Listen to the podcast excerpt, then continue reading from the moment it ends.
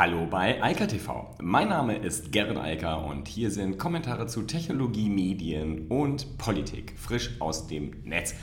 Und gestern hat es ja schon ein bisschen angefangen und heute geht es noch äh, deutlich weiter. Wir reden jetzt mal wieder über Politik, auch Netzpolitik, aber auch allgemeine Politik, denn es geht natürlich weiter primär um das Coronavirus. Das ist einfach momentan unumgänglich.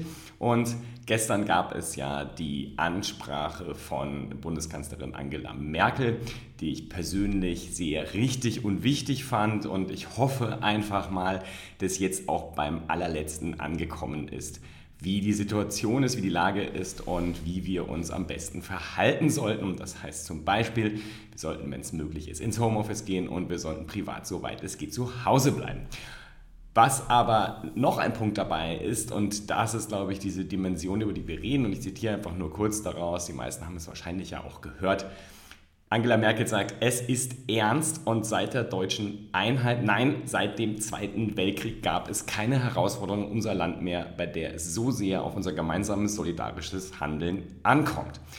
Und da kommt natürlich eine Initiative des Bundeskanzleramtes wie gerufen, an der wir uns alle als Bürger beteiligen können. Und übrigens schon mal gleich vorweg, nicht nur als Programmierer, Designer oder andere Menschen aus Digitalistan, sondern auch diejenigen kreativen und ja, denkenden Köpfe dieses Landes, die eher analog sind und nicht in der digitalen Welt verhaftet. Jedenfalls wird an diesem Wochenende vom 20. bis 22. März 48 Stunden lang ein digitaler Hackathon stattfinden und der heißt Wir versus Virus. Ähm, ja, wir gegen das Virus und ich glaube, das ist eine gute Gelegenheit für alle, sich jetzt zu engagieren, denn so viel können wir am Wochenende so oder so nicht machen. Insofern kann man sich ja einfach überlegen, ob man nicht hier solidarisch seine Möglichkeiten und seine Ideen einbringen möchte. Das Ganze ist äh, erreichbar online. Der Hashtag nochmal wir VS-Virus und ich glaube, das äh, kann man dann alles nachlesen und googeln. Ich habe es natürlich unten auch verlinkt, worum es ganz konkret geht. Diejenigen, die den Hackathon nicht kennen, es sollen Ideen eingebracht werden. Der Ideenwettbewerb schließt allerdings schon in Kürze. Und zwar, um genau zu sein, in 10 Stunden. Das heißt, wer Herausforderungen welcher Natur auch immer beitragen möchte, über die dann sozusagen, an denen dann gearbeitet wird, der hat jetzt noch 10 Stunden, 14 Minuten und 10 Sekunden in diesem Moment Zeit. Wer teilnehmen will, der muss sich registrieren und kann das noch einen Tag lang, 4 Stunden, 14 Minuten und eine Sekunde lang machen. Wie gesagt, der Link ist unten, wir versus virushackathon.org. Das ist die Domain. Da kann man hinsurfen vom Ablauf. Bis 20 Uhr heute am Donnerstag können halt die Herausforderungen eingebracht werden. Bis 14 Uhr kann man dann über diese Herausforderung abstimmen. Ab 14 Uhr die finale Chance zur Registrierung, also morgen am Freitag. Und äh, ab 16 Uhr Versand der Slack-Zugänge. Ähm, und dann gibt es ab 18 Uhr ein Team-Sign-up und so geht das dann munter weiter. Am Samstag und Sonntag wird dann gearbeitet und äh, werden halt äh, Lösungen und Strategien für diese ähm, entsprechenden Herausforderungen angebracht. Ich will es auch hier nochmal zitieren. Gemeinsam mit der Bundesregierung schaffen wir den digitalen Beteiligungsprozess in der Corona-Krise. Überall in Deutschland arbeiten Individuen an Lösungen. Der Wir versus Virus Online-Hackathon ist der digitale Raum, in dem wir alle gemeinsam Lösungen für neu auftretende Herausforderungen entwickeln, testen und verbessern können. Und auch nochmal, wir reden hier halt über ein breit auch von verschiedenen Verbänden getragenes äh, Konzept. Und zum Abschluss nochmal die Schirmherrschaft hat der Chef des Bundeskanzleramtes, Professor Dr. Helge Braun. Also, wer sich einbringen möchte und auch da nochmal zur Erinnerung, Programmiererinnen, Designerinnen, kreative Problemlöserinnen und sozial engagierte Bürgerinnen, die Zeit sinnvoll einbringen wollen, sind angesprochen. Nicht nur Programmierer, sondern auch andere. Braucht halt Mentoren und man braucht halt vor allem auch Herausforderungen. Also was wir sozusagen jetzt im Gesundheitsbereich, im Familien- und sozialen Bereich und so weiter tun können. An dieser Stelle nochmal der Aufruf, das ist vielleicht für alle, die hier zuhören und vor allem aus dem Tech-Bereich sind, interessant, aber nicht nur für die, denn es gibt ja nicht nur Programmierer in diesem Land und ähm, auch eine ganze Menge anderer Leute, die sinnvolle Ideen und Hilfe jetzt einbringen können. Organisation ist immer gefragt, das muss man, dafür muss man nicht unbedingt programmieren können. Wer natürlich schon mal am Hackathon teilgenommen hat, ist vielleicht gerade im Vorteil. Jedenfalls, ja, meine Bitte, einfach mal anschauen, vielleicht ist es spannend und vielleicht kommen gute Sachen dabei raus. Ich habe schon oft genug gesehen, dass auf Hackathons wirklich gute Sachen rausgekommen sind, ob das hier beim MS-Hack waren oder bei vielen, vielen anderen, die auch wir gemacht haben. Insofern, ja, spannende Sache in jedem Fall. Das nächste Thema ist auch so ein bisschen jetzt politisch behaftet, aber wir bleiben natürlich beim Coronavirus. Es geht allerdings um einen Datenaustausch, der da gerade stattgefunden hat zwischen der Telekom und dem RKI, also dem Robert Koch Institut. Und das ist schon spannend, weil ähm, wir das gestern hatten, das Thema. Da hat ja Donald Trump sich mit der Tech-Industrie zusammengesetzt, beziehungsweise die US-Administration, haben halt überlegt, wie können wir aus, dem, aus den Metadaten, insbesondere den Lokalisierungsdaten, die halt über GPS, Triangulation der, der Mobilfunkmasten und Triangulation der WLAN, äh, WLANs, die so um einen herum sind, entstehen und dann Bewegungsprofile speichern. Wie können wir das benutzen, um in der Corona-Krise halt gewisse Bewegungsmuster und auch Risikopatienten oder überhaupt Menschen, die ein hohes Risiko haben, besonders gefährdet sind, ausfindig zu machen und die halt besonders stark äh, andere weiter gefährden, ähm, indem sie das Virus verbreiten. Und ich habe gestern schon gesagt, das ist natürlich alles ein größeres Privatsphärenproblem äh, und äh, das alles, was dort meiner Meinung nach jetzt gemacht wird, das darf immer nur jetzt passieren und darf auf gar keinen Fall in irgendeiner Form sich verfestigen und verstetigen. Was jetzt ganz konkret passiert ist, die Telekom hat im großen Umfang offensichtlich jetzt Metadaten an das RKI gegeben, allerdings anonymisiert. Das ist halt auch meines Erachtens extrem wichtig, weil es geht halt nicht darum, jetzt individuelle Daten von mir oder irgendjemand anderen in Deutschland äh, weiterzugeben, sondern es geht darum, die abstrahierten Daten weiterzugeben, sodass man Bewegungsprofile für die Gesellschaft, nicht für den Einzelnen generieren kann und damit halt auch dann sehen kann, wo besondere Risiken bestehen, wo zum Beispiel Menschen sind, die gerade aus äh, Südtirol, der, aus Österreich oder der Schweiz eingereist sind oder aus noch anderen äh, Risikogebieten. Ähm, da kann man halt natürlich schon Rückschlüsse ziehen, auch wie die Entwicklung dort sein wird und wo mit hoher Wahrscheinlichkeit ganz zu Beginn besonders viel Gesundheitssystem-Eingriff erforderlich sein wird und wo man das Gesundheitssystem besonders stärken muss, vielleicht auch unterstützen muss aus anderen Regionen und Vorhersagen darüber treffen kann, wie die Entwicklung dann laufen wird. Insofern, das ist absolut sinnvoll und ähm, übrigens auch vom Datenschutzrecht her in Deutschland gedeckt, denn nochmal, es werden ja keine Personen bezogen, sondern anonymisierte, abstrakte Metadaten übermittelt hier. Das Risiko bei solchen Sachen ist, man kann das im Zweifel zurückverfolgen, aber solange es halt nicht an der Person dann zum Beispiel der Mobilfunknummer etc. hängt, ist es halt nicht mehr möglich. Und wenn man das abstrahiert, kann man halt dann Forschung betreiben und auch sinnvolle Analysen machen und Vorhersagen ähm, darauf, also vor allem Vorhersagenmodelle darauf aufbauen, ohne in die Privatsphäre des Einzelnen einzugreifen. Der Bundesdatenschutzbeauftragte Ulrich Kelber ähm, hat auch schon sich dazu geäußert und hat hält diese Maßnahme für vertretbar. Und ähm, interessanterweise, es gab diese Datenübergabe zwischen dem RKI und der Telekom, die ist schon 2015 auch mit den Datenschutzbehörden in Deutschland abgesprochen worden und das ist sozusagen nichts Neues in gewisser Weise, sondern diese Ideen und Gedanken gab es schon länger und die wurden jetzt halt genutzt, was dort an ähm, entsprechenden, ich weiß gar nicht, APIs besteht, ich hoffe mal. Und äh, jedenfalls, das ist der Stand der Dinge. Ich will nochmal das sagen, was ich gestern gesagt habe zu dem ganzen Thema. Ich halte es für absolut sinnvoll, die Technologien, die wir haben und die Daten, die wir damit generieren und die Daten, die halt auch bei Mobilfunkprovidern, aber auch bei Google, Facebook und so weiter anfallen, dafür einzusetzen, um genau solche Prognosemodelle zu bauen, um sinnvoll die Maßnahmen dann zu steuern, insbesondere regional und lokal sinnvoll vorzugehen, wo man schon im Vorfeld weiß, dass das Risiko besonders hoch ist und damit halt auch die, ein Ausbruch und eine Weiterverbreitung besonders realistisch und besonders absehbar sind. Und dann kann man natürlich auch entsprechend gegenhalten. Wir sehen das ja in Bayern, das ist jetzt eine Stadt, die halt unter die eine Ausnahme, also eine Ausgangssperre hat Und genau sowas kann man halt dann machen, wenn man weiß, wo solche Hotspots sind und wo halt äh, das Risiko besonders hoch ist. Insofern absolut sinnvoll. Nur, das darf sich halt auf gar keinen Fall in die Zukunft verstetigen. Wir hatten das Thema Metadaten auch hier schon oft genug und das ist halt ein, ein absolutes Debakel, wenn das zu einer irgendwie gearteten Verstetigung voll, äh, kommt, die halt dafür sorgt, dass zum Beispiel permanent irgendwelche Institute oder irgendwelche Behörden Zugriff auf diese Daten hätten.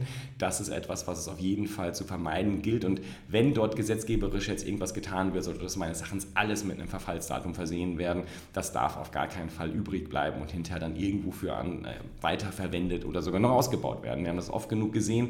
Viele, viele der Gesetze und Regelungen, die dann auf Basis von irgendwelchen Terroranschlägen oder sonst was getroffen wurden, die haben wir heute immer noch nach nach 20, 30, 40, 50 Jahren. Und das ist halt absolut kein guter Zustand. Und deshalb jetzt in diesem Fall auch, wo es um diese Epidemie, Pandemie, wie auch immer geht, sollte man auch zusehen, dass das möglichst alles wieder verschwindet, sobald halt auch das Risiko nicht mehr besteht. Eine ganz spannende Entwicklung gibt es im Rahmen der, ähm, der ganzen Fake News-Thematiken bei Facebook. Facebook hat sich ja immer dagegen gesträubt zu sagen, wir sind ein Medium, wir wollen auch keine Redaktion.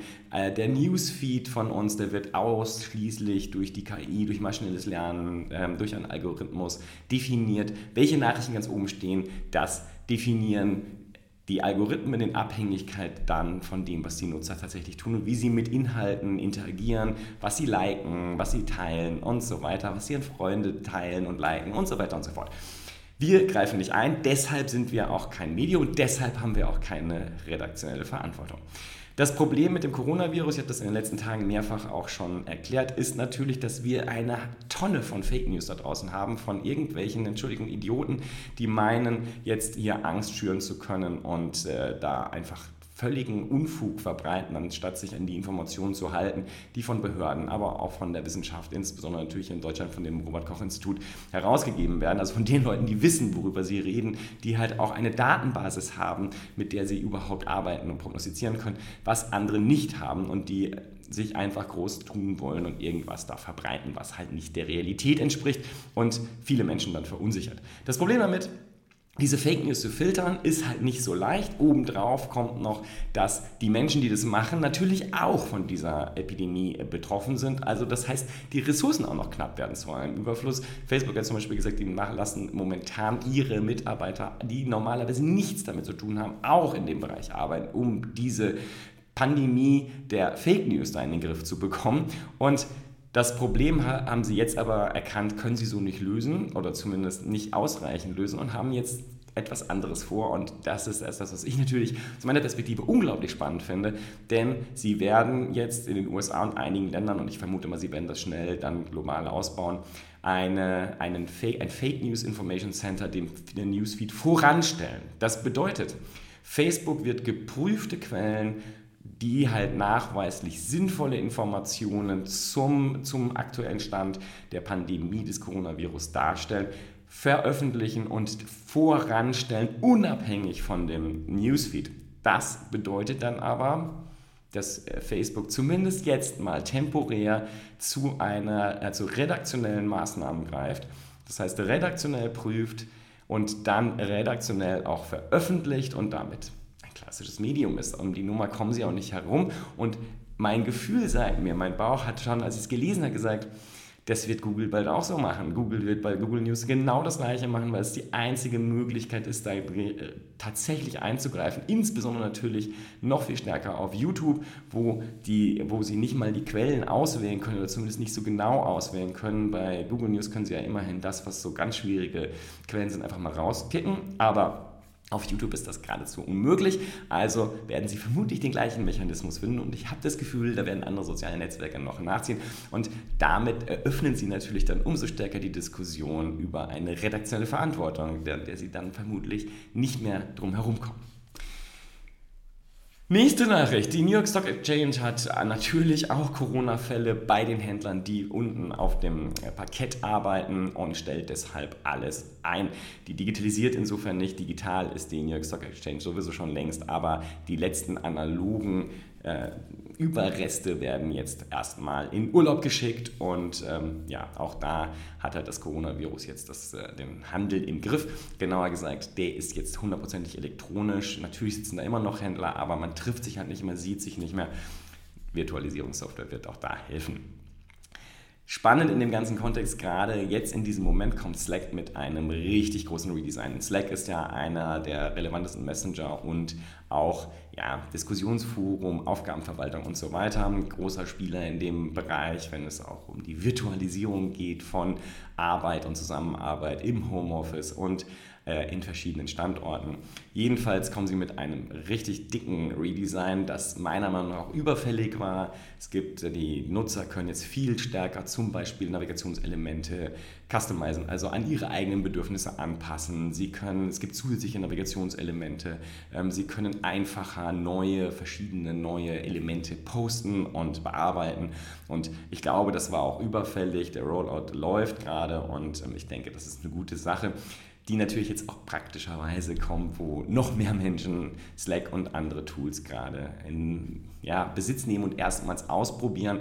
Und da ist Usability natürlich hilfreich. Ich vermute zwar nicht, dass es irgendwas miteinander zu tun hat, aber der Zeitpunkt könnte jedenfalls nicht besser sein für Slack, um jetzt den Rollout zu machen für ein redesigntes Tool, was ja nun sehr, sehr stark von vielen Unternehmen, Organisationen eingesetzt wird. Letzte Nachricht, ich hatte das gestern schon gesagt, ich werde jetzt versuchen, soweit ich sinnvolle Informationen zum Thema Homeoffice finde, die auch immer hier mit reinzubringen.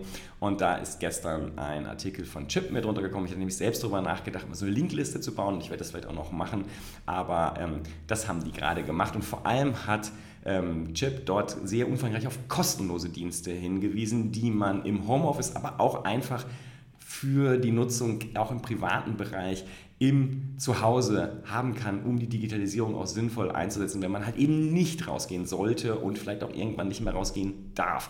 Und darunter fallen Apps, Services, Dienstleistungen. Eine möchte ich mal rausgreifen, äh, die ich nämlich selbst auch schon, also bisher gar nicht benutzt hatte, aber ähm, WebEx von Cisco das ist ein Videokonferenz-Tool. Ähm, das ist relativ teuer, aber auch sehr gut. Und es, gibt einen, es gab immer einen freien Zugang mit relativ, nur mit relativ wenigen Teilnehmern konnte man dann kostenfrei Webinare machen und auch nur über einen relativ kurzen Zeitraum. Das hat Cisco komplett aufgehoben und zwar auf, aufgrund des Coronavirus und gesagt, kein Problem, es können auch mit dem zu persönlichen Nutzung und dem persönlichen Einsatz können jetzt bis zu 100 Teilnehmer die WebEx, äh, das WebEx-Tool nutzen und unlimitiert in der Zeit. Also, ich nutze zum Beispiel auch viel Skype, das äh, habe ich jetzt an der FOM auch eingesetzt, funktioniert auch gut. Ähm, das ist eine Möglichkeit. WebEx hatte ich mir da, weil ich das gesehen hatte, halt auch so als Backup genutzt. Also viele der Studierenden gesagt, sie haben WebEx eh im Einsatz und Deshalb habe ich das mal ausprobiert und gestern Abend haben wir es einfach mal für einen virtuellen Aperitif genutzt mit äh, Freunden und äh, haben uns da mal zugeprostet. Das kann man ja auch digital machen. Ähm, da kann man sich immerhin dann aber sehen und alle können mitreden und äh, sinnvolles Tool.